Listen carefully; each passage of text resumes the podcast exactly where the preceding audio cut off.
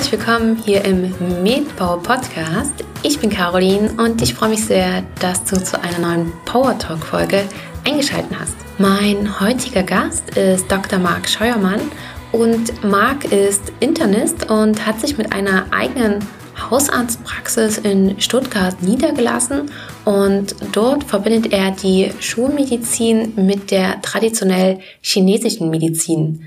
Wir sprechen unter anderem in dieser Folge darüber, wie er das denn in Einklang bringt, was alles zu seinem Spektrum der TCM dazugehört und auch welche Fachbereiche bzw. welche Schwerpunkte er in seiner Praxis behandelt. Wir sprechen aber auch darüber, wie er denn überhaupt zur TCM gekommen ist, auch ganz kurz, wie wir uns kennengelernt haben und er gibt auch noch einen Einblick in den Ablauf einer Diagnostik und Therapie nach TCM. Wir haben uns einen fiktiven Patienten vorgestellt und haben das einfach alles mal durchgesprochen. Und wenn du dir das anhörst, dann nimm dir vielleicht auch den Rat von Mark, den er vorneweg gibt, äh, etwas zu Herzen, nämlich indem du versuchst, es dir nicht wissenschaftlich und mit dem, was du durch die Schulmedizin kennengelernt hast, erklären zu wollen hörst dir vielleicht einfach mal an und nimm es dir einfach mal an. Genau, das noch vielleicht als kleiner Tipp am Anfang. Und damit wünsche ich dir aber jetzt ganz viel Spaß bei dieser Folge. Mein heutiger Interviewgast ist Internist und TCM-Mediziner mit seiner eigenen Praxis, in der er sowohl die klassische Schulmedizin als auch die traditionelle chinesische Medizin miteinander verbindet. Wie er das alles unter einen Hut bekommt, wird er uns heute selber erzählen. Herzlich willkommen, Dr. Marc Scheuermann. Hallo, herzlich willkommen. Freut mich, dass ich dabei sein darf. Sehr schön, dass du da bist. ähm, Marc, hol uns doch einmal bitte ab. Wie sieht denn so ein typischer Arbeitsalltag bei dir aus?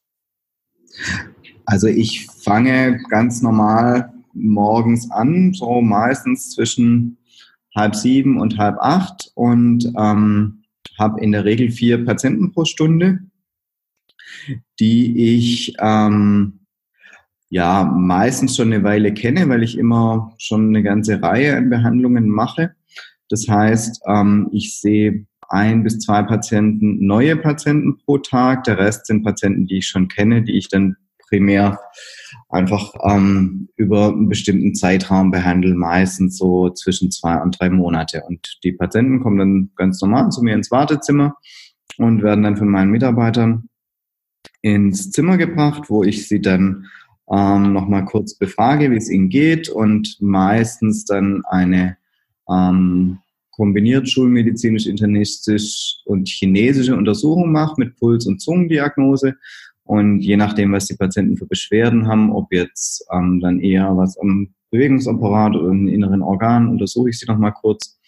Und ähm, dann tue ich sie entweder mit Akupunktur oder mit chinesischen Arzneimitteln behandeln. Die Arzneimittel Rezeptur bekommen die Patienten dann mit oder beziehungsweise, wenn sie das möchten, faxe ich das auch direkt an die Apotheke, sodass sie das dann ähm, innerhalb von 20 bis 30 Minuten ihre chinesischen Arzneimittel in der Apotheke abholen können. Ich sehe die Patienten im Schnitt so, wenn es was Akutes ist, einmal die Woche und wenn es ähm, nichts Akutes mehr ist und wir eher so eine Art Erhaltungstherapie machen, sehe ich sie vielleicht auch nur alle vier Wochen. Ähm, Im Schnitt sehe ich zwischen 30 bis 40 Patienten am Tag und ähm, habe sehr unterschiedliche Krankheitsbilder aus dem internistischen Bereich, aus dem orthopädischen Bereich, auch aus dem gynäkologischen Bereich. Heute hatte ich auch zwei Patienten mit am Augensachen. Meine Frau ist Kinderärztin, also wir sehen auch viele Kinder in der Praxis.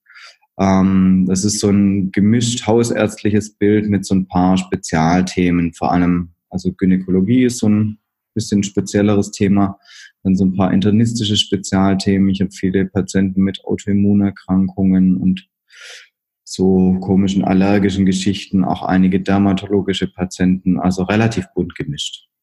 Mhm. Und ähm, wie kann ich mir das aber vorstellen als Patient? Ähm, weil du bist als ha Hausarzt ja auch noch mit tätig. Wie ist mhm. es, wenn der Patient zu dir kommt, beziehungsweise fangen wir erstmal anders an. Nimmst du auch noch neue Patienten auf, die hausärztlich zu dir kommen? Also es ist so, normalerweise kommen die Patienten zu mir mit einer relativ konkreten Vorstellung, was sie von mir wollen, weil sie entweder ähm, mit der normalen Medizin irgendwie nicht mehr weitergekommen sind und ähm, irgendwie eine alternative Behandlung suchen oder ähm, sie eine Empfehlung bekommen haben von irgendjemand, das so nach dem Motto, geh doch mal zu dem, der kann dir vielleicht noch irgendwie helfen. Und ähm, dann ist es so, dass viele Patienten, wenn sie mich eine Weile kennen, eigentlich von mir gerne primär betreut werden möchten. Durch das, dass ich rein privatärztlich arbeite, bietet sich das natürlich primär für Privatversicherte an. Ähm, wenn ich jetzt für die halt Laboruntersuchungen oder irgendwelche Sachen mache, ähm, dann kriegen die das von ihrer Versicherung bezahlt. Die ähm, ja, Patienten, die es selber bezahlen müssen, kommen eigentlich primär wegen chinesischer Medizin zu mir. Hm, okay. Und was würdest du sagen, wie viele deiner Patienten behandelst du schulmedizinisch und wie viele nach traditionell chinesischer Medizin? Also durch das, dass mein Praxisschwerpunkt chinesische Medizin ist, würde ich sagen, ist meine Primärtherapie eigentlich immer eine chinesische und ähm, viele Patienten bringen schulmedizinische Medikamente mit oder haben gerade eine Chemo oder haben eine ähm, blutdrucksenkende Medikation oder haben irgendein immunsuppressives Medikament, was dann in der Behandlung meistens weiterläuft. Im Idealfall können wir vielleicht manche Medikamente auch reduzieren und weglassen, was aber dann meistens in Zusammenarbeit mit ähm, den schulmedizinischen Kollegen vor Ort passiert. Ich würde sagen, ich mache schon über 80 Prozent chinesische Medizin. Mhm. Und bist du für die restlichen 20 Prozent, bist du da auch, ich sag mal, richtig hausärztlich tätig oder eher internistisch tätig? Also ich würde jetzt so sagen, dass, ähm, dass da so ein fließender Übergang ist. Also es gibt ja auch den, oder gab früher zumindest den hausärztlichen Internisten, den gibt es ja heute jetzt nicht mehr so. Also es ist ja mehr so, dass das die Internisten dann irgendwie sich fachärztlich ähm, weiterbilden. Von daher ist es so ein bisschen ein fließender Übergang. Durch das, dass ich ja noch einen richtigen Facharzt für innere Medizin habe, ähm, habe ich schon viele Patienten auch, selbst mit komplexen Herzrhythmusstörungen, halt viel kardiologische Sachen auch und auch viele rheumatologische Sachen. Also da würde ich sagen, mache ich vielleicht ein bisschen mehr internistisch noch als ein normaler Hausarzt, wobei je nach Weiterbildung die ja teilweise so Sachen auch machen. Aber es variiert von Patient zu Patient. Also es ist immer irgendwie eine, ein Versuch einer möglichst individuellen Therapieoption. Und jeder kommt von einem, von einem anderen Punkt und hat auch bestimmte Vorstellungen. Und ähm, man muss dann auch immer sehen, was, was sind realistische Ziele irgendwie. Also ich bin jetzt keiner, der den Patienten da irgendwelche unrealistischen Sachen verspricht, sondern wir versuchen immer, wenn es eine komplizierte Erkrankung ist, dann auch erstmal in kleinen Schritten irgendwie voranzukommen. Mhm. Aber ich habe jetzt zum Beispiel gerade eine, eine Patientin, die ähm, eine seltene Autoimmunerkrankung hat, jetzt ein ähm, Pemphigoid und die ähm, versucht jetzt gerade ihre Cortisonmedikation zu reduzieren bzw. auszuschleichen, was immer sehr, sehr schwierig ist bei solchen Erkrankungen. Und da kann ich halt begleiten mit chinesischer Medizin einiges machen, dass der Körper das irgendwie schafft, von diesem Cortison wegzukommen, was für sie langfristig natürlich wichtig wäre, da Cortison über viele Jahre einfach auch einiges an Schäden am Körper verursacht. Also so Sachen mache ich viel zum Beispiel. Also kommen die Patienten primär zu dir wegen der traditionell chinesischen Medizin. Genau. Ja. Ja, absolut. Okay, und da ist so ein bisschen dein Steckenpferd die Kräuterkunde. Bietest du auch die anderen Sachen noch mit an, wie Akupunktur und ähnliches? Mhm. Also ich ähm, denke schon, dass ich so ein bisschen ein Kräuterdoc auch bin. Also das ist meine Leidenschaft und da habe ich auch sehr, sehr viele Weiterbildungen ähm, in den letzten 15 Jahren gemacht und da kenne ich mich wirklich auch ganz gut aus. Ich kenne mich eigentlich auch ziemlich gut aus mit Akupunktur. Also sagen wir, ein Großteil meiner Patienten kriegt auch Akupunktur. Auch die, die Angst vor Nadeln haben, lassen sich meistens dann nach einem, sage ich, erstmaligen Versuch ähm, so ihre Angst nehmen und können sich dann da gut überwinden, einfach auch Akupunktur zu machen. Ich mache auch viel, ähm, sage ich mal, Ernährungs- und Lebensberatung. Also einfach, was, was kann man vielleicht am, im Alltag oder im Leben verändern, damit das eine oder andere irgendwie besser läuft.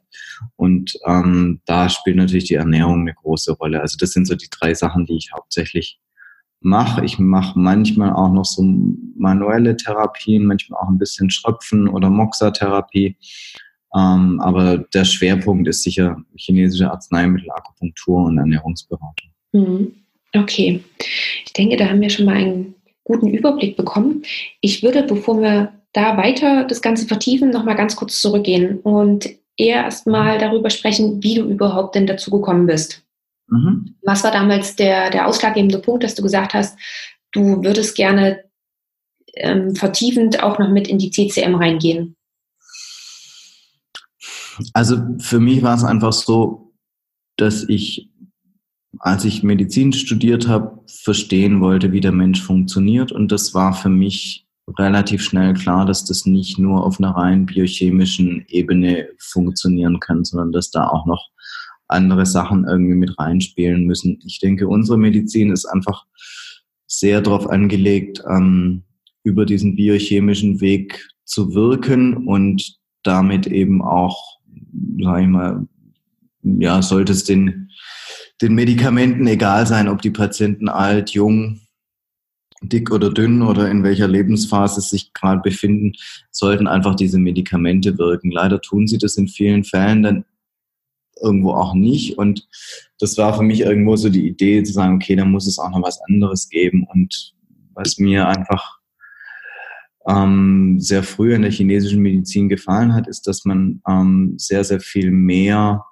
ähm, in die medizinische Betrachtung mit einbezieht und ähm, damit einfach ein ganz anderes Verständnis davon hat, wie Menschen sage ich mal, gesund bleiben können, wie Menschen krank werden und ähm, wie man ihnen vielleicht auch auf eine andere Art und Weise helfen kann. Und ähm, das auf eine sehr, sehr detaillierte und systematische Art und Weise, wie ich sonst eigentlich in keiner anderen Medizin, sei es jetzt irgendwie Homöopathie oder irgendwas anderes, ayurvedische Medizin oder so gesehen habe, da ist für mich immer noch die chinesische Medizin herausragend.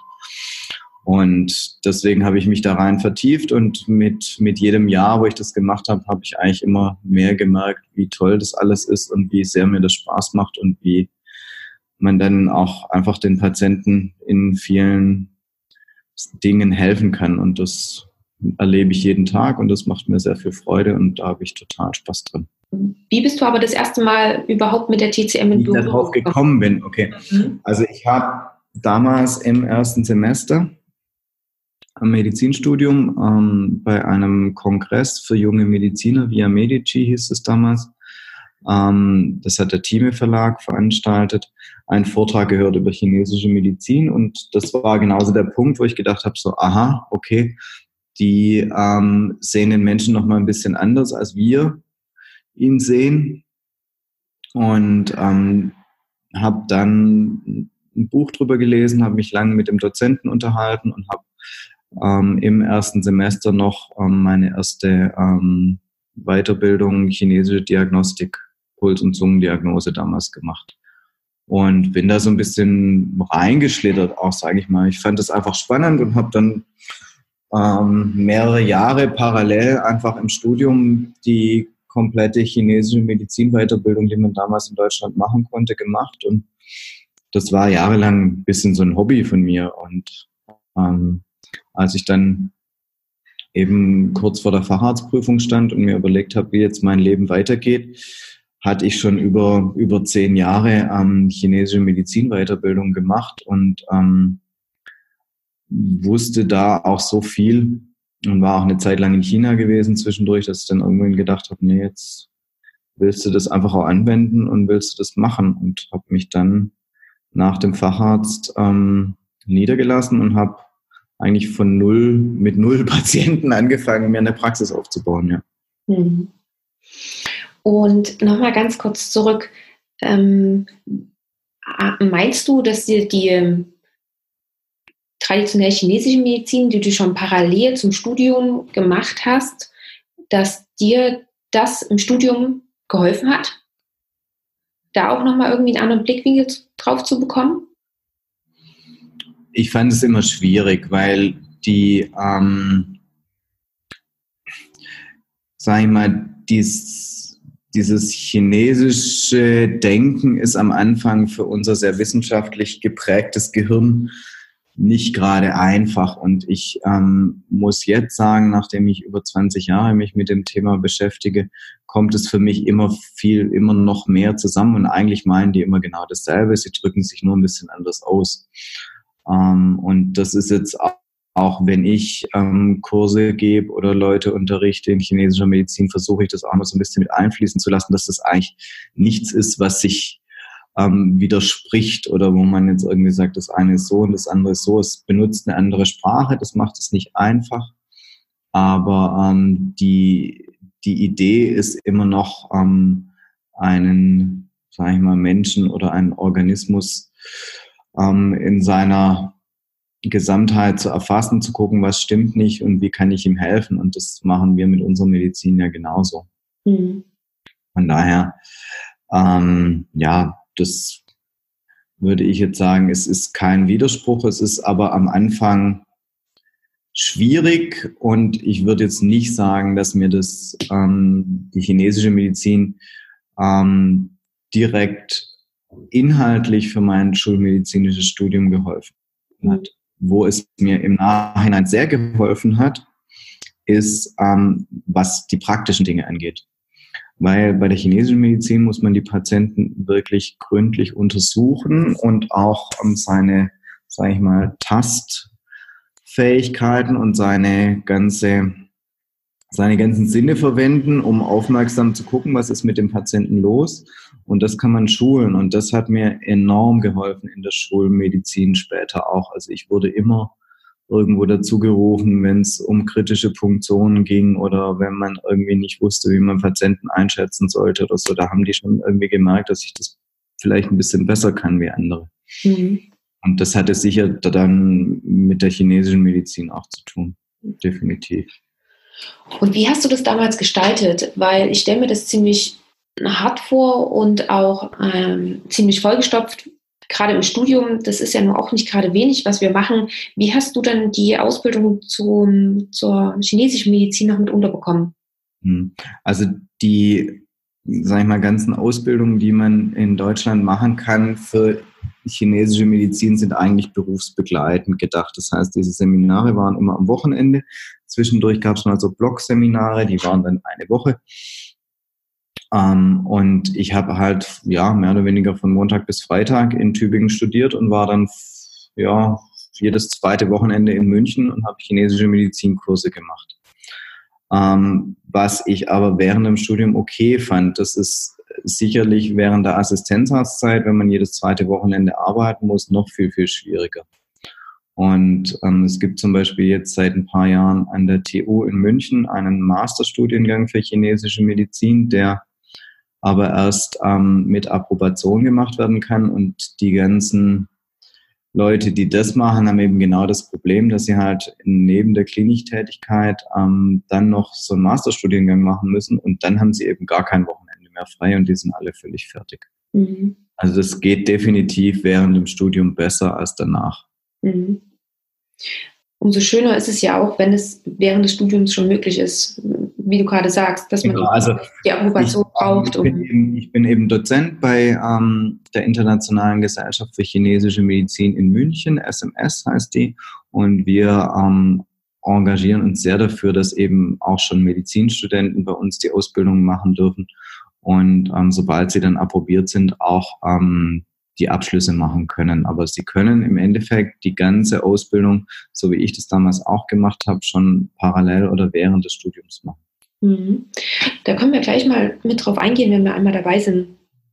Ähm, so haben wir uns ja auch kennengelernt, mhm. weil ihr ein, ein ganz, ganz tolles Angebot habt. Vielleicht magst du das einmal kurz erzählen. Weil ich eben ähm, früh als Student damals zur chinesischen Medizin gekommen bin, war es mir irgendwie ein großes Anliegen, ähm, Studenten für die chinesische Medizin zu begeistern. Und ich habe mit einem Kollegen zusammen vor fünf Jahren die Idee gehabt, dass wir doch ähm, so eine Art Sommerwoche für Medizinstudenten machen könnten, wo wir ein bisschen ähm, den Medizinstudenten die chinesische Medizin vorstellen und ihnen so im theoretisch-praktischen zeigen, was man damit alles machen kann. Und da haben wir auf einer Alm in Bayern ähm, ein paar, naja, damals waren es vier Tage, genau, ähm, aus ganz Deutschland ähm, Medizinstudenten eingeladen, die ähm, Interesse hatten an der chinesischen Medizin. Und dann haben wir so ein kleines, ja, kann man sagen, Seminar entwickelt, wo immer so ein bisschen theoretisches Wissen gepaart mit viel praktischen Anwendungen einfach dazu da war, vier Tage lang für die Medizinstudenten mal die chinesische Medizin kennenzulernen und auch irgendwie zu erleben, wo man auch viel Praktisches einfach mal machen kann, um zu sehen, wie fühlt sich denn eine Akupunktur an, wie schmecken denn chinesische Kräuter, wie kann man eine Moxa-Therapie machen und dann haben wir auch so ein bisschen ähm, chinesische Bewegungstherapien gemacht mit Qigong und Tai Chi und solchen Sachen, was auch noch zur chinesischen Medizin dazu gehört. Und das machen wir jetzt seit fünf Jahren, jedes Jahr. Ich war erst letzte Woche wieder ähm, in den Bergen mit 29 Medizinstudenten aus ganz Deutschland und es war wieder eine tolle Veranstaltung, die auch mir immer sehr viel Spaß macht und mich motiviert, das alles weiterzumachen. Und ähm, ich finde es toll, wenn junge Leute sich so ein bisschen auch aus dem sage ich mal, Feld der Schulmedizin ein bisschen umschauen, was es denn vielleicht noch anderes gibt und was man in Zukunft vielleicht auch für sich selber noch anderes oder zusätzlich zur Schulmedizin machen könnte. Mhm. Genau, also ich kann auch bloß nochmal sagen, dass das ein sehr, sehr schönes Angebot von euch ist, dass es eine wunderbare Woche war. Ich war ja da letztes Jahr bei euch und es war richtig toll, einfach nur zum, zum Reinschnuppern, vollkommen ausreichend. Wir haben super viel gemacht, ihr habt uns super viel gezeigt und erklärt und ist auch nochmal so ein bisschen das gewesen, was du vorhin schon gesagt hast, dass man als oder hier in der Schulmedizin ist erklärt, es wird anders erklärt in der TCM und ich habe noch den, den Satz von euch gerade, ich glaube, das war das erste oder zweite Seminar, was wir bei euch hatten und einer sagte, oder ich glaube, du warst es sogar, du hast gesagt, ähm, versucht es jetzt mal nicht rational irgendwie zu hinterfragen oder erklären zu wollen, sondern nehmt es einfach mal so an. Und das war eine Hilfestellung, die hat mir unheimlich gut getan, weil dann lässt man sich auch ganz einfach drauf ein. Mhm. Und dann, ja, war die ganze Woche noch mehr im Flow. Es war, war echt sehr, sehr schön. Vielen Dank an der Stelle nochmal. Ja, es ist einfach, sag ich mal, für unser Hirn schwierig, sich so ein bisschen anders zu strukturieren und auf, auf andere, auf eine andere Sichtweise einzulassen. Das ähm, dauert lange und es hilft natürlich sehr, wenn man irgendwann merkt, so, ah, okay, das funktioniert ja wirklich. Dann lässt man sich noch ein bisschen lieber drauf ein. Ich bin auch eher immer so ein bisschen kritisch und hinterfrag viel und freue mich auch immer, wenn ich für jede chinesische Therapieidee auch noch eine, eine schulmedizinische Erklärung finde.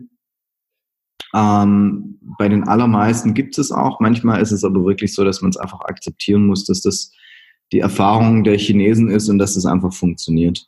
Mhm, genau. Umso schöner war es aber auch, was ich jetzt noch dazu sagen wollte, ist, dass es wirklich diese vier Tage dauert, weil man dadurch, am Anfang hat man vielleicht noch so ein gewisse, naja, Bedenken, ob das jetzt wirklich alles so, wie man das annehmen kann. Mhm. Aber dadurch, dass man wirklich vier Tage dort ist und auch die ganzen vier Tage mit euch zusammen ist, merkt man ja auch, wie ihr das Ganze in euren Medizineralltag integriert bekommt. Und ihr habt auch immer gesagt, dass es beides braucht, Schulmedizin und auch die chinesische Medizin und dass beides seine Grenzen hat. Und das war ganz einfach schön, um da ja, zu sehen, dass es beides auch in Verbindung miteinander funktioniert. Ja, also ich meine, keiner von uns will in irgendeiner Form irgendwas Schlechtes an der Schulmedizin sehen und das verteufeln, um Gottes Willen. Wir müssen und dürfen alle froh sein, dass wir das haben, was wir haben. Und ähm, es ist halt einfach so, dass auch diese, sage ich mal, mit viel Technologie und viel, ähm, sage ich mal, modernen Dingen vollgestopfte Medizin einfach auch ihre Grenzen hat. Und auch das muss man irgendwo anerkennen. Und da hat man einfach vielleicht mit so einer bisschen altertümlichen, ganzheitlicheren Betrachtung manchmal mehr Chancen, an Patienten ranzukommen, wie mit unserer Medizin. Von daher ergänzt sich das einfach super. Mhm, genau. und ich würde es auch gleich aufgreifen, was du jetzt wieder gesagt hast, ähm, die Grenzen. Was würdest mhm. du denn sagen, wo liegen denn in der Schulmedizin die Grenzen, aber wo ist auch die TCM begrenzt? Also für mich ist es definitiv so, dass ähm, Behandlungs, schneller Behandlungserfolg bei uns ein, ein großer Wunsch ist, sage ich mal.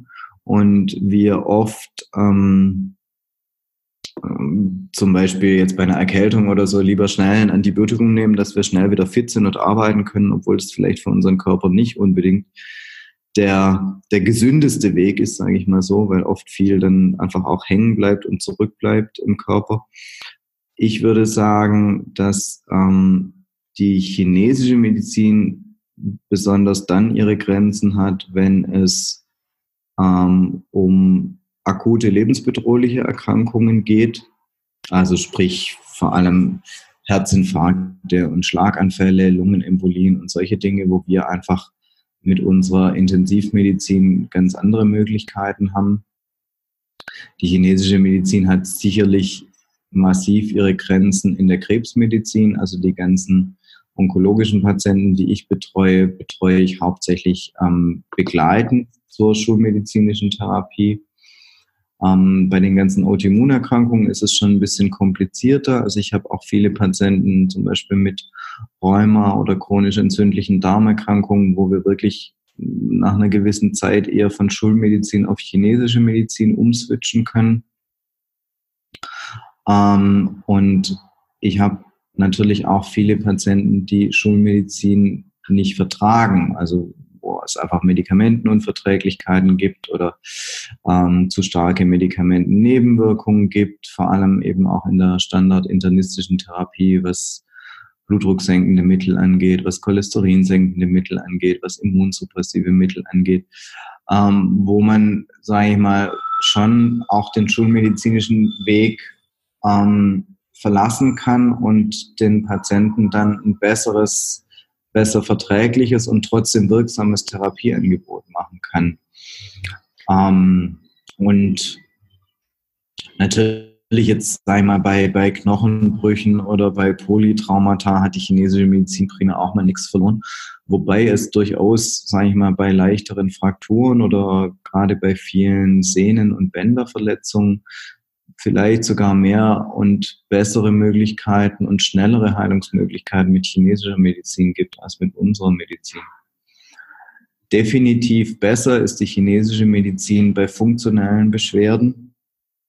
Also wenn es zum Beispiel darum geht, ähm, vegetative Rhythmen zu regulieren, wie zum Beispiel den Schlaf, wie ähm, bei Frauen Zyklusbeschwerden oder ähm, ja, ähnliche Dinge in, im internistischen Bereich, wo man sagen kann, jemand hat irgendwie so Reizdarmbeschwerden, was ja eigentlich auch eine Verlegenheitsdiagnose ist. Man weiß eigentlich nicht woher. Ja, man sagt dann, ja, es könnte vielleicht Gluten oder es könnte vielleicht Fructose oder so, aber eigentlich findet man keine Ursachen.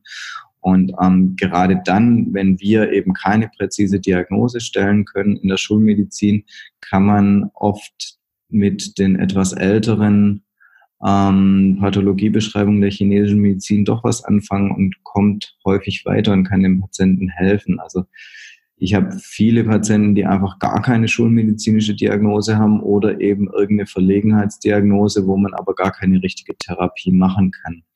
Und da hilft die chinesische Medizin definitiv viel besser als die Schulmedizin. Mhm.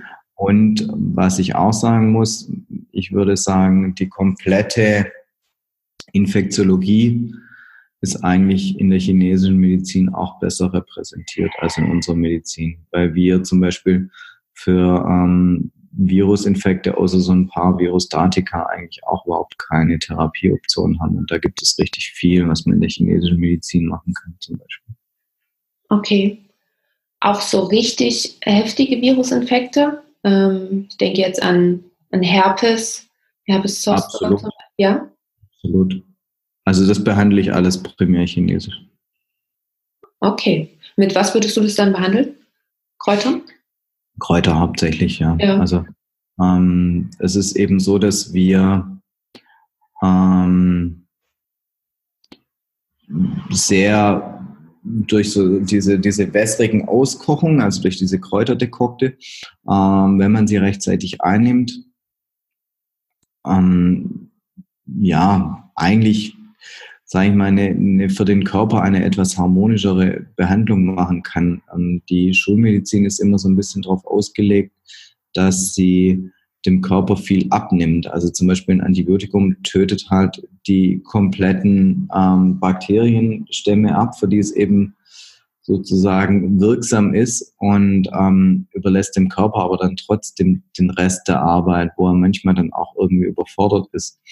Und die chinesische Medizin versucht immer ähm, einfach schon von vornherein mehr therapeutische Aspekte irgendwie mit reinzubringen. Man hat dann zwar ähm, zum Beispiel Kräuter, die ähm, auch wissenschaftlich nachgewiesene Bakterizide, Fungizide oder virostatische ähm, Wirkung haben, aber es gibt eben auch ähm, in solchen Arzneimittelrezeptoren ähm, Pflanzen, die dann eher eine immunregulative Funktion haben, die ähm, eine temperaturregulative Funktion haben, die ähm, eine Schleimhautreparative ähm, Funktion haben. Also der der Therapieansatz ist von vornherein viel komplexer und multimodaler, als wir das mit unserer Medizin eigentlich machen. Mhm. Ähm, Vielleicht können wir einmal, also vielleicht einen, einen fiktiven Patienten einmal durchgehen, wie mhm. du ihn von der Diagnostik bis zur Therapie behandeln würdest, weil es bestimmt auch viele, die zuhören, die sich denken oder die nicht viel mit der TCM anfangen können und nicht wissen, wie vielleicht auch das, das Denken dahinter ist. Also stellen mhm. wir uns zum Beispiel mal vor, es kommt ähm, eine junge Frau zu dir, die mit dem Reizdarmsyndrom diagnostiziert wurde.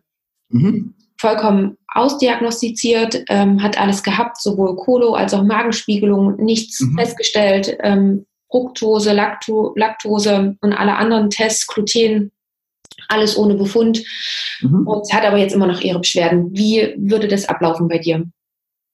Okay, also klar mache ich da natürlich nochmal eine Anamnese und ähm, befrage natürlich nicht nur ähm, jetzt die Bauchbeschwerden, sondern frag auch, ob ähm, noch andere Beschwerden vorhanden sind. Ähm, oftmals korreliert sowas zum Beispiel auch dann mit ähm, Menstruationsbeschwerden, dass die ähm, Frauen Schmerzen haben bei der Menstruation, dass manchmal ähm, spielen auch ähm, anderweitige Körperschmerzen, zum Beispiel Kopfschmerzen oder Kiefer-Nackenschmerzen spielen oft auch noch eine Rolle bei so Reizdarmbeschwerden. Und dann versucht man das so ein bisschen ähm, einfach chinesischer zu interpretieren. Gibt es zum Beispiel eher ähm, Zeichen, die für, für eine Kälte sprechen, wo die ähm, da macht man so eine Ernährungsanamnese, wo man dann fragt, ob ähm, zum Beispiel eben kalte Getränke oder Rohkost wie Salat oder so, ob das gut vertragen wird oder nicht. Ähm, dann kann man eben anhand ähm, der ähm, ja, Stuhlkonsistenz auch nochmal einiges abschätzen, in welche diagnostische Richtung es aus der chinesischen Medizin geht, ob der Stuhl riecht oder nicht, welche Konsistenz er hat, wie oft er ist ob die Beschwerden ähm, eher direkt nach dem Essen auftreten oder nicht. So versucht man dann einfach das Chinesisch ein bisschen genauer zu differenzieren, ähm, was denn möglicherweise dahinter steckt. Und ähm, macht immer eigentlich am Anfang, wenn, wenn man den Patienten das erste Mal sieht, eine komplette Anamnese. Also ich frage alle Organsysteme durch und mache auch eine komplette körperliche Untersuchung von oben bis unten und das schließt eine internistische Untersuchung mit ein, aber eben auch eine chinesische Untersuchung, wo man den Bauch ein bisschen anders untersucht, wo man die Leitbahnen gezielt abtastet und eben Puls- und Zungendiagnose noch macht. Und dann ähm, stelle ich eine chinesische Diagnose. Das ist ähm, zum Beispiel eben häufig so, dass bei diesen Reizdarmbeschwerden ähm, der Darm einfach ähm, von der Muskulatur her sehr hart oder verkrampft ist. Und ähm, das ist zum Beispiel was, was man einfach in der Spiegelung nicht sieht. Die Schleimhaut sieht okay aus und man, man merkt nicht, ob der, der Darm drumherum hart ist oder verkrampft ist, zumal sich das auch viel auf den Dünndarm bezieht. Das kann ich aber zum Beispiel in einer Bauchuntersuchung sehr gut feststellen. Das kann ich in einer Pulsbetastung sehr gut feststellen. Und dann geht es zum Beispiel häufig darum, die vegetative ähm, Spannung in der glatten Muskulatur im Darm zu regulieren.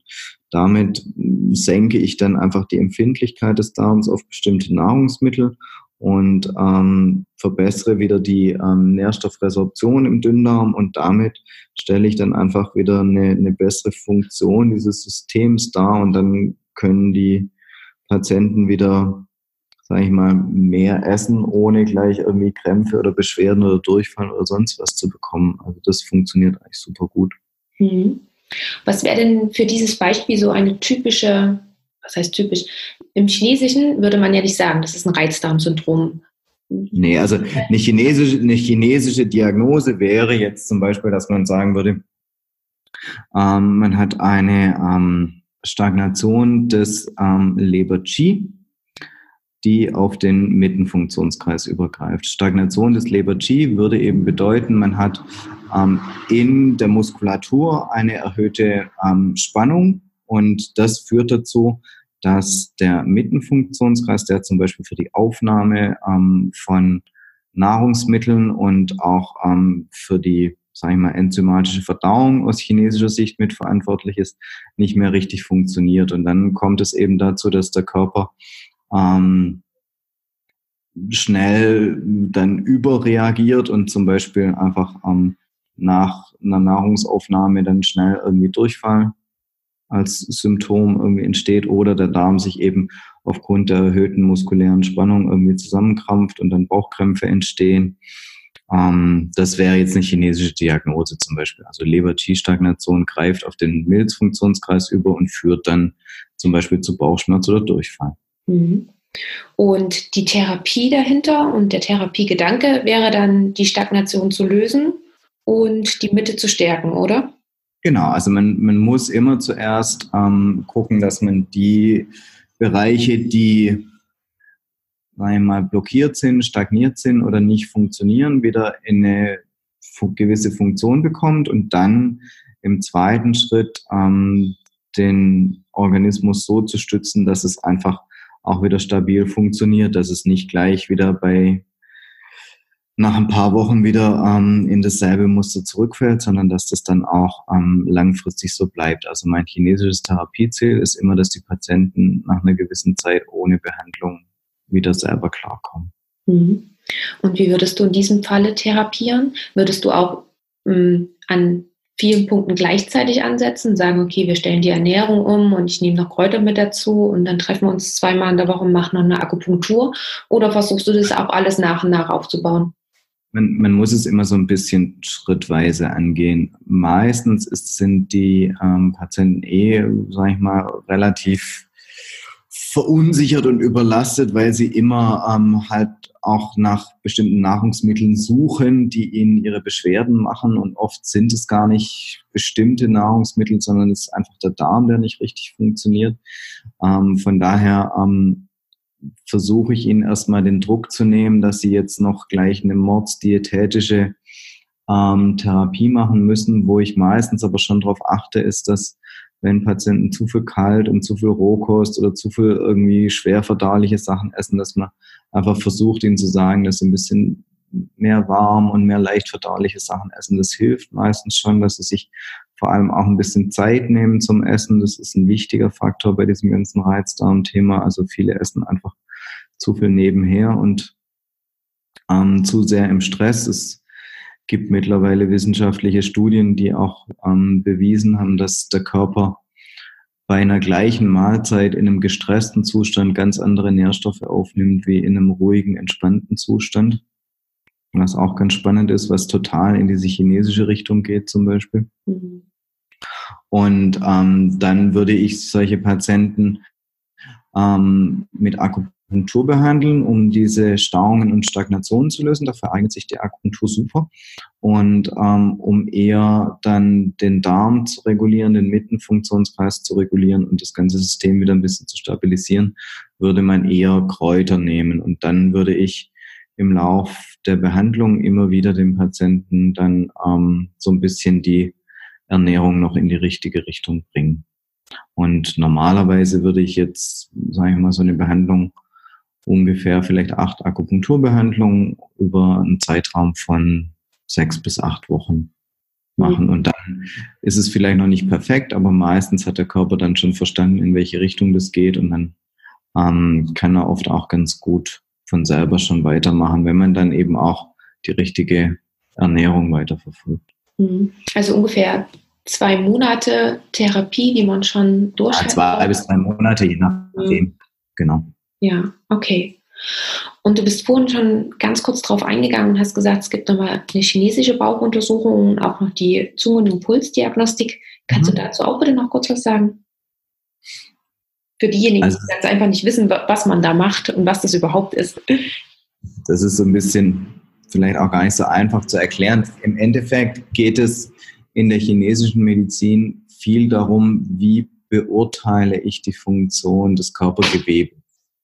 Und ähm, ein mit das wichtigste funktionelle Gewebe, was wir im Körper haben, ist Muskulatur. Deswegen ist die Zungendiagnose so eine interessante diagnostische Möglichkeit, weil die Zunge eigentlich der einzige Muskel ist, den wir im Körper haben, der nicht von Haut bedeckt ist. Das heißt, wir haben damit die Möglichkeit, relativ präzise mal zu sehen, wie eigentlich das Muskelgewebe im Körper aussieht. Die Zunge ist sozusagen wie so eine Art Referenzmuskel für das gesamte Muskelgewebe im Körper. Außerdem ist die Zunge der ähm, Endpunkt des oder Anfangspunkt des Magen-Darm-Traktes und wir können viel auch über Flüssigkeit und ähm, Beläge an der Zunge auch erkennen, was der Körper verstoffwechselt und was nicht. Ähm, und so kann man zum Beispiel bei jetzt so einer chinesischen Diagnose, wie ich gesagt habe, Leber-Qi-Stagnation mit Überlastung der Mitte, wäre es typisch, dass ähm, die Zungenrandmuskulatur eine erhöhte Spannung hat, wo die Zunge sich so ein bisschen wölbt, wie so eine Schüssel. Und man hätte ein bisschen einfach so weißlich, vielleicht auch leicht gelblichen Zungenbelag im mittleren Bereich der Zunge. Also so könnte man diese chinesische Diagnose anhand der Zunge bestätigen. Die Pulsveränderungen sind auch ähm, spezifisch bestimmten Körper- und ähm, Funktionsbereichen zugeordnet, so dass man zum Beispiel bei einer ähm, Leber-G-Stagnation an der linken Pulstaststelle, also man tastet immer mit den Fingern die ähm, Radialis-Arterie rechts und links ab. Und da gibt es definierte Pulstaststellen und an der mittleren Pulstaststelle hätte man auf der linken Seite einen ähm, angespannten, seitenförmig nennt man das im Chinesischen, Puls, der eben so eine Leber-Qi-Stagnation ähm, anzeigen kann. Und ähm, auf der rechten Seite wäre dann vielleicht der mittlere Puls eher etwas geschwächt und vielleicht leicht schlüpfrig, was eine Mittenschwäche mit vielleicht auch ein bisschen einer Feuchtigkeits- oder Schleimbelastung anzeigen könnte. Dann hat man zwei diagnostische Verfahren, die ähm, einen schon in die richtige Richtung weisen. Und bei der Bauchuntersuchung würde man dann eben vor allem auch ähm, versuchen, die ähm, Spannung im Dünndarmgewebe irgendwie und in der ähm, Rektusmuskulatur zu quantifizieren. Und da gibt es auch bestimmte Zeichen, wo man dann sagen kann, okay, je nach Spannung in unterschiedlichen Bereichen spricht es eher, eher für eine Leber-G-Stagnation oder für ähm, vielleicht auch andere chinesische diagnostische Kriterien, aber typisch für eine Leber-T-Stagnation wäre zum Beispiel auch ähm, ein sehr hart gespannter Rektusmuskel und einfach auch ähm, eine gespannte Dünndarmmuskulatur. Und das findet man sehr, sehr häufig bei, bei diesen Patienten. Mhm. Ähm, und gerade bei dieser ähm, Bauchuntersuchung kann ich mir das so vorstellen, dass die ähnlich wie bei uns äh, palpiert wird? Oder ist es eher ähnlich dem der osteopathischen Untersuchung, so leicht die Hand auflegen und eher Spüren der, der unterliegenden Schichten? Also es ist so ein bisschen dazwischen, würde ich sagen. Also die osteopathischen Techniken sind mir manchmal ein bisschen zu leicht. Also ich muss schon teilweise auch ähm, ein bisschen reindrücken bei der chinesischen Bauchuntersuchung und es gibt auch ähm, Punkte, wenn ich eben ähm, so Blutstauung oder tiefere Stauung irgendwie tasten wollen, muss ich richtig tief reindrücken ins Abdomen, auch bis runter auf den Psoasmuskel oder auf die Wirbelsäule drücken. Ähm, es ist einfach so, dass man mit den Fingern versucht, eben die Gewebsbeschaffenheiten zu beschreiben. Und wir, sage ich mal, tasten halt vor allem ähm, ja, Leber und Milz bei der internistisch-abdominellen Untersuchung und vielleicht noch die Gefäße. Ähm, und je nachdem, ob eben Verdacht ist auf eine Appendizitis oder so, haben wir dafür unsere Untersuchungstests. Aber es gibt ja eigentlich keine internistische Untersuchung, die sonst jetzt eine Aussage trifft. Ähm, außer jetzt vielleicht ein Ilius oder Meteorismus oder so Sachen, die wir noch feststellen können. Aber die Konsistenz des Darmgewebes ähm, beurteilen wir eigentlich ja normalerweise nicht in der Inneren. Und ähm, dann hast du ja noch die, die Puls- und Zungendiagnostik erklärt. Mhm. Bei der, bei der Zungendiagnostik ähm, vom Hören und auch dadurch, dass wir es damals ja gemacht haben, muss ich sagen, okay, die würde mir etwas leichter fallen beim Erlernen, weil ich kann es sehen und kann es in dem Moment auch mit jemand anderem besprechen. Mhm. Bei der Pulsdiagnostik ist es ja ein bisschen schwieriger. Was würdest du sagen, wie lange hast du gebraucht, um die Pulsdiagnostik wirklich so richtig zu erlernen? Mehr als zehn Jahre. Okay. Also ich lerne immer noch. Aber ich bin mir mittlerweile bei vielen Sachen relativ sicher. Ja, ja. Das ist schwierig, weil man sich ja dann ähm, schlecht auch mit ja. jemand anderen.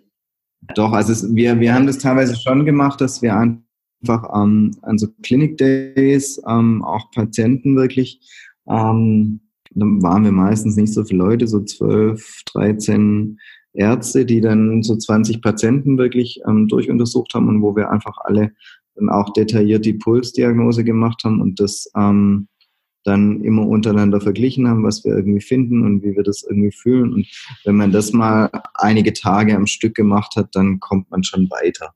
Mhm. Wenn man jetzt, das in China war das manchmal schwierig, weil es dann auch immer so ein bisschen hektisch war und dann der Arzt hat gesagt, ja, das ist das und das und dann ähm, hat man da selber getastet und gedacht, so, hm, weiß ich jetzt nicht irgendwie. Und dann konnte man das aber auch nicht nochmal irgendwie besprechen, sondern dann kam schon wieder der nächste Patient und so. Also das, das ist sicherlich die am, am schwierigsten zu erlernende ähm, Untersuchungsmethode. Aber wenn man sie mal kann, ist sie genial, wenn man einfach sehr schnell, sehr viel über den Körper erfährt und das auch durchaus sehr präzise ist. Und ist es denn jetzt mittlerweile so, dass du die Pulsdiagnostik dann auch bei jedem deiner Patienten machst? Ja, immer. Ja. Mhm. Okay. Ich habe noch eine Frage, nochmal eine andere, muss nochmal etwas zurück. Ich wollte nämlich noch gern wissen, wieso du dich damals, ähm, weil du ja auch die Ausbildung in der TCM parallel zum Studium gemacht hast, wieso du dich dann doch dafür entschieden hast, deinen Facharzt noch anzuschließen und nicht dich gänzlich der TCM zu widmen? Gibt es mehrere Gründe. Aus meiner Sicht ist es so, wenn ich ähm, in unserem Land ärztlich tätig sein will, muss ich vor allem auch unseren medizinischen Standard können. Und ähm, was mir wahnsinnig auch jeden Tag immer hilft in der chinesischen Medizin, ist einfach, dass man ähm, Patienten untersuchen kann, Dinge einschätzen kann, weiß auch, wie Schulmedizin funktioniert, wie sie wirkt, wo sie gut wirkt, wo sie nicht so gut wirkt und kann damit einfach ähm, vor allem auch den Patienten eine fundierte, bessere Behandlungsempfehlung aussprechen. Und ähm, die ganze Erfahrung von sechseinhalb Jahren internistischer Facharztausbildung, die will ich nicht missen. Und ich würde es eigentlich, obwohl ich vielleicht gerne Chinesisch perfekt können würde, ähm, trotzdem heute immer wieder so machen, weil ich denke, dass es einfach für die Patienten die beste Variante ist, wenn man beides kann. Meine Patienten honorieren das auch sehr und ich denke, das ist mit ein Hauptgrund, warum die Leute zu mir kommen und zum Beispiel dann nicht zu einem Heilpraktiker gehen oder woanders hingehen. Ja, na klar. Ähm, du bringst ganz einfach auch Erfahrung und ein Wissen mit, was, was ein Heilpraktiker gar nicht haben kann. Ja. Nicht haben kann, genau genau. Ja. Und, mhm. ähm, es ist, es ist auch irgendwo so, dass man natürlich als, als Mediziner auch, denke ich mal, wir kriegen im Endeffekt von unserem Staat und von der Allgemeinheit das Medizinstudium geschenkt in Deutschland. Das kann man ja auch wirklich so sehen. Und ähm, da auch einen gewissen Dienst an der Allgemeinheit zu tun, finde ich auch irgendwie wichtig, auch wenn man sich vielleicht später dann für irgendeine andere Tätigkeit entscheidet. Aber ich fand es auch okay, sechseinhalb Jahre im Krankenhaus zu arbeiten und da sicherlich auch viel Energie und ähm, Kraft liegen zu lassen, aber irgendwo gehört es auch dazu. Und hast du dich aber dann für deine eigene Praxis entschieden, damit du eben beides miteinander verbinden kannst, weil das in der Klinik nicht möglich war? Oder wärst du sonst auch in der Klinik geblieben? Ich würde halt immer sagen, man muss aufpassen, dass man sich nicht irgendwie zerreißt und die sagen medizinische Landschaft oder die Gesellschaft bei uns ist einfach so, dass wir ähm, sehr viel Spezialisten haben für irgendwas und ich dachte halt, gut, ich kann eben auch der Spezialist mal für was anderes sein. Und ähm, ich fand es immer sehr, sehr schwierig im Klinikalltag ähm, dann Patienten noch mit was anderem zu behandeln. Ähm, das ist vielleicht in einer, in einer Reha-Klinik oder in einer Klinik, wo dann diese Therapien wirklich auch ähm, etabliert sind, nochmal was anderes wie jetzt in einem internistischen Akutkrankenhaus, wo ich war. Ich fand es schwierig, das in meinen Klinikalltag zu integrieren, obwohl meine Chefin damals auch ähm, da durchaus Interesse daran gehabt hätte, da ähm, Akupunktur zum Beispiel auch anzubieten. Ähm, aber für mich wäre das immer nur so eine, eine halbe Sache gewesen. Und ich wollte es einfach richtig machen und ich wollte mir auch ein bisschen ähm, vielleicht ein paar Minuten mehr Zeit für die Patienten nehmen, als es in so einem klinischen Setting irgendwie der Fall gewesen wäre. Und ähm, ich habe jetzt ein ganz gutes Netzwerk mit lauter ähm, fachärztlichen Kollegen hier, mit denen ich viel zusammenarbeite und wir schicken uns gegenseitig Patienten, wenn wir nicht mehr weiterkommen und das ist eigentlich ein ganz schönes Zusammenarbeiten auch. Klingt auch sehr, ja, sehr im Wohle des Patienten, wie es auch sein das sollte. Ja, so, so wie es eigentlich sein sollte, sagen wir es mal so, wie es leider nicht immer ist. Ja, ja genau. Ähm, ja, Marc, ähm, ich würde sagen, wir nähern uns langsam dem Ende des Interviews. Mhm. Ähm, ich habe zum Schluss immer noch drei Fragen, die ja. ich jedem meiner Gäste stelle. Und bevor wir das machen, habe ich erstmal noch eine andere Frage, die bestimmt mhm. auch einige interessiert, gerade wenn Studenten noch zuhören. Wäre es denn eventuell möglich, falls jetzt jemand sagt, ja, die TCM interessiert mich wahnsinnig und ich wohne auch zufälligerweise in der Nähe von Stuttgart, wäre es denn möglich, bei dir Formulaturen zu machen? Also was ich jedem gerne anbieten kann, ist, dass er bei mir meine Hospitation macht. Mhm. Hospitationen sind in der Regel ein bis zwei Tage, ähm, wo man einfach ähm, hier mal ein bisschen mitlaufen kann und das alles sich mal angucken kann, wie das so funktioniert.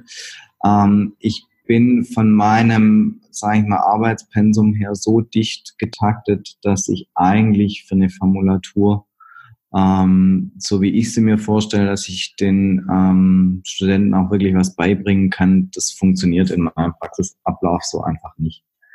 Von daher ähm, würde ich jedem gerne eine Hospitation anbieten, aber eine Formulatur schaffe ich momentan so, wie ich arbeite. Und ich bin jetzt heute auch seit über zwölf Stunden in der Praxis und habe über 40 Patienten gesehen.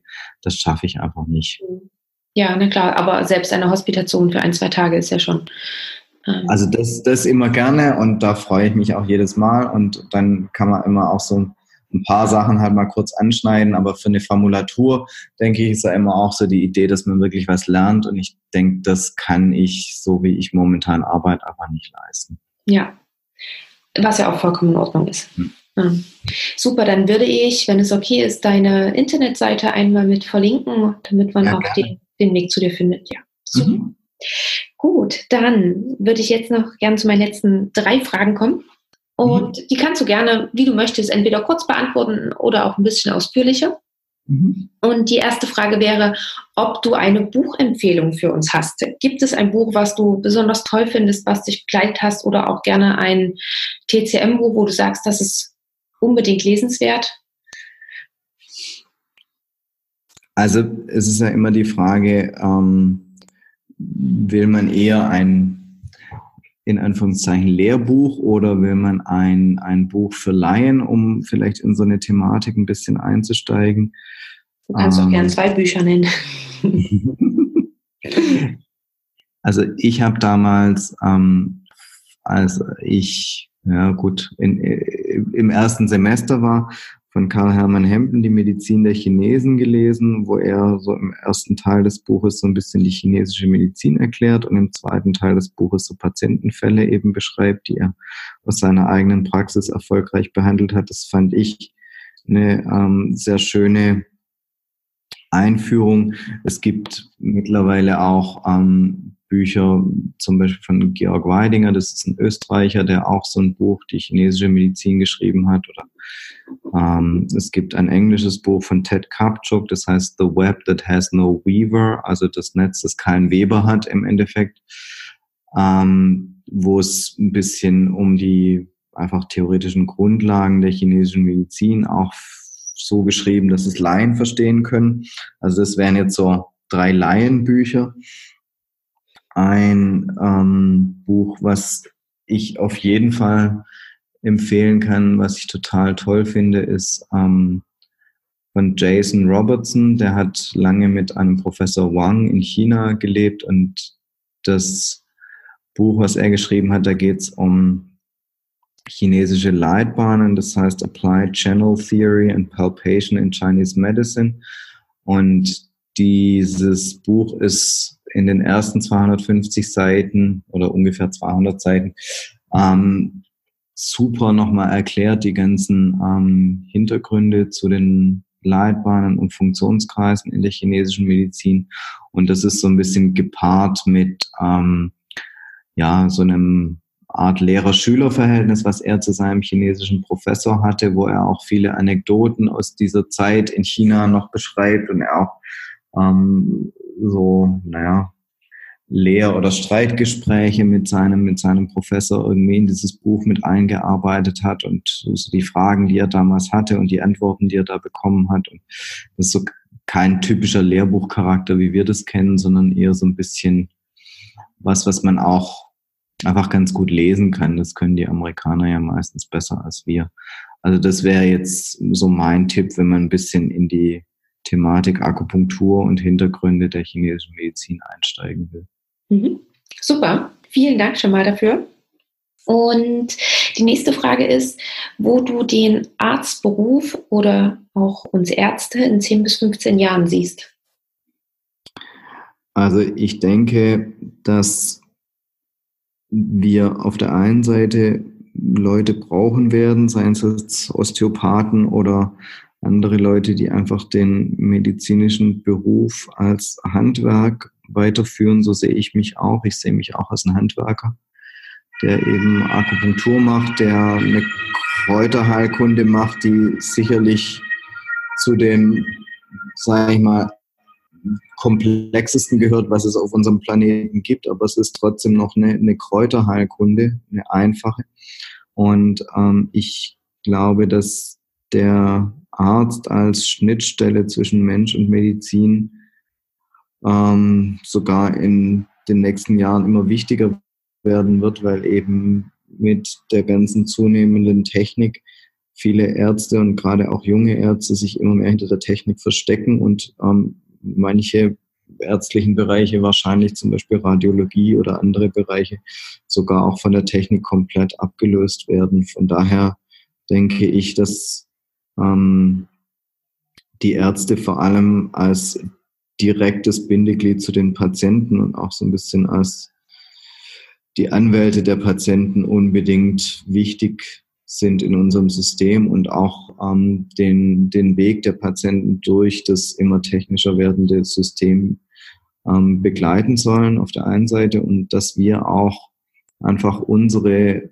herausragenden Fähigkeiten, Dinge wahrzunehmen, zu tasten, zu erfassen mit all unseren Sinnen, wie es denn dem Patienten geht, wo irgendwo Probleme sein könnten, dass wir die einfach weiter schärfen und nutzen und damit uns auch in Zukunft, sage ich mal, unersetzbar machen.